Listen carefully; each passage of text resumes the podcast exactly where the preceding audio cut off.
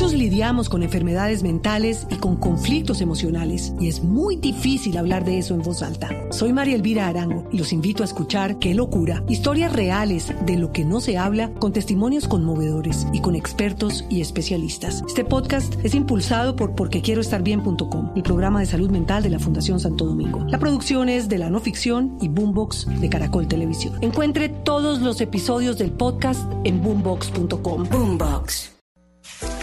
La biblioteca en Blue Jeans.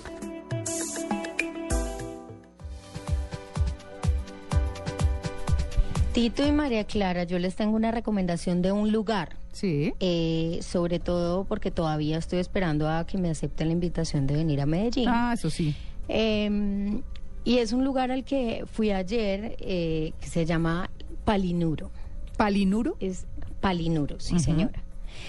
Pero eh, bueno, el nombre pues eh, es un- se debe pues obviamente a, a, un, a la Eneida, bueno, a un libro, al piloto del barco de Eneas y demás. Pero más que el nombre es el lugar tan especial que existe en Medellín hace 10 años, que justo cumplió 10 años ahora en febrero, que es un lugar pequeñito, eh, no tiene mm, más que unos 40 metros cuadrados, en los que hay todos los libros antiguos que usted quiera. Es la anticuaria más acogedora, con un librero además eh, que, que le incita a uno a, a leer más que a comprar los libros, a leerlos. Y quería invitarlos a, a reencontrar como ese tipo de lugares en cada una de sus ciudades. Palinuro es además una, una librería en la que es socio el, nuestro, nuestro colega y compañero de Blue, Héctor Abad. Ah. Eh, ayer que tuve la oportunidad de ir, yo dije, yo no me puedo quedar sin hablar de, de Palinuro, porque es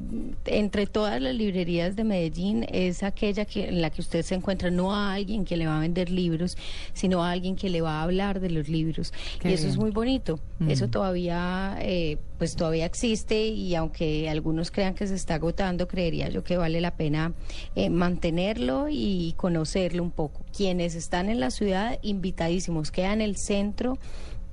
eh, ca- caminando un poco después de la playa eh, es muy fácil la verdad llegar a Palinuro y recomendaría esta, esta librería más por las historias y por lo que usted puede encontrar. Yo ayer me compré un libro de César Vallejo, que es un poeta, que tiene una dedicatoria en su primera página de un hombre que se llama Alberto, no he podido descifrar el apellido, de 1977. Ajá. El libro tiene mo, tiene un, bueno, es la cosa más preciosa del mundo.